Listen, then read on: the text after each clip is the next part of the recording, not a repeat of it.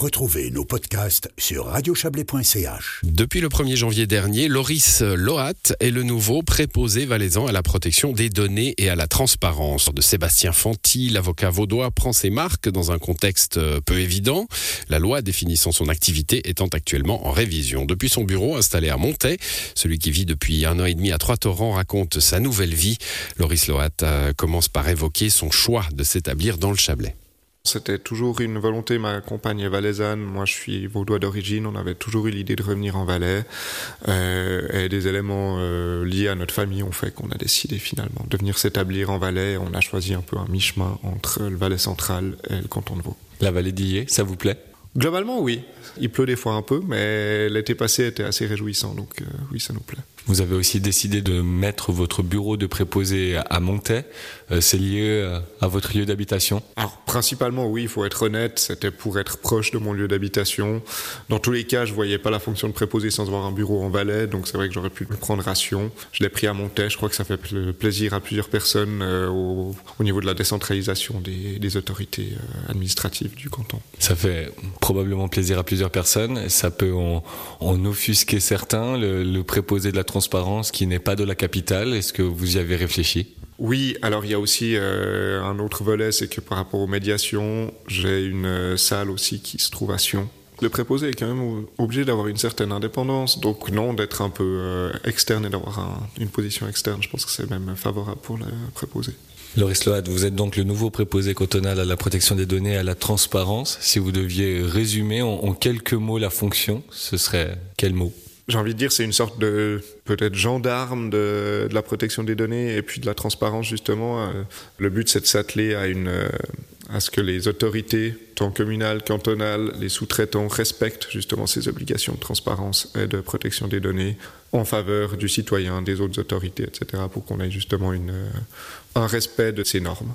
Vous êtes en poste depuis un mois Comment ça se passe, euh, cette prise de fonction? Alors pour l'instant, c'est passionnant. Il y a, je dirais pas qu'il y a peu de travail, il y a même énormément à faire, beaucoup de choses en même temps, mais c'est passionnant de, pouvoir se pencher réellement sur des questions de protection des données. J'ai aussi rencontré pour l'instant plusieurs administrations, services administratifs qui sont contents que j'ai pris cette fonction, qui sont contents de collaborer, et puis je vois que je pense qu'on pourra collaborer dans de bonnes conditions.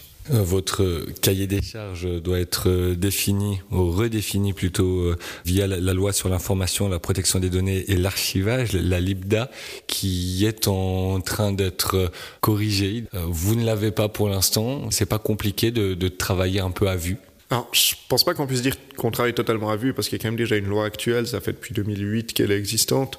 Donc il y a déjà quelque chose sur quoi se baser. Après, c'est sûr que cette loi actuelle ne respecte pas certaines obligations que les cantons devraient respecter vis-à-vis d'autres engagements euh, nationaux, internationaux, d'autres conventions qui ont été conclues.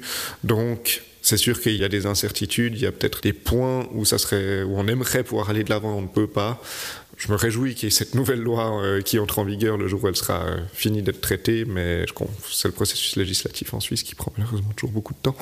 Où on en est justement actuellement dans ce processus Alors, de ce que j'ai entendu, euh, la commission qui a planché sur la première lecture serait en train de le rendre, aurait rendu son rapport, et donc j'imagine que ça sera traité en mars ou en mai par le Grand Conseil, à voir s'il y aura une deuxième lecture, ce que je pense au vu du projet de loi. Donc j'imagine qu'avant la fin de l'année, on n'aura malheureusement rien. Mais, la loi euh, pourrait euh, décider d'augmenter votre budget. On imagine que cet élément financier n'est pas anodin dans, votre façon de, de fonctionner. Comment vous gérez cela? Alors c'est sûr qu'aujourd'hui, le budget est quand même un des budgets les plus bas de tous les cantons, en tout cas romans, j'ai envie de dire tous les cantons qui sont peut-être similaires. Donc c'est sûr qu'il faut conjuguer avec ce budget, je le savais avant de me présenter, donc je l'ai accepté.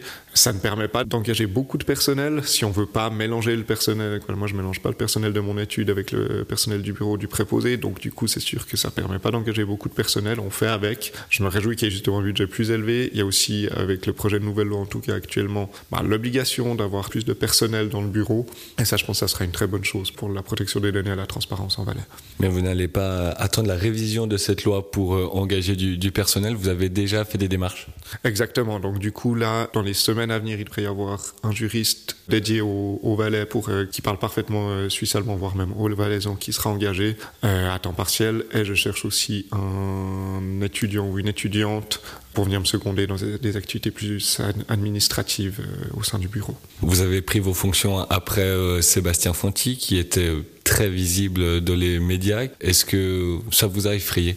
Non, ça ne m'a pas effrayé. Je me suis plutôt demandé comment je voulais, moi, voir le poste. On a chacun ses styles. Euh, je ne remets pas en question du tout celui de, de Maître Fanti. Moi, j'ai plutôt envie d'être un peu plus discret sur la scène médiatique. Je l'ai déjà, je l'avais dit dès mon élection et ça ne changera pas, je pense, avec le temps. Mon but est de, effectivement, s'il y a besoin de passer par la presse, il faudra le faire. Mais c'est vrai que je, préfère faire des communiqués de presse et puis après, euh, libre à la presse de le reprendre ou non, plutôt que d'aller peut-être euh, contacter la presse pour certains sujets. Est-ce que vous avez échangé avec Maître Fanti? Pas spécialement. Volontairement Je ne me prononcerai pas là-dessus. Il y a aussi un, autre élément qui était rejailli au moment de votre nomination, c'est que votre compagne Anne Lorseco est la vice-présidente du groupe socialiste au, au Grand Conseil. Est-ce que pour vous c'est problématique? Est-ce qu'il y a conflit d'intérêts?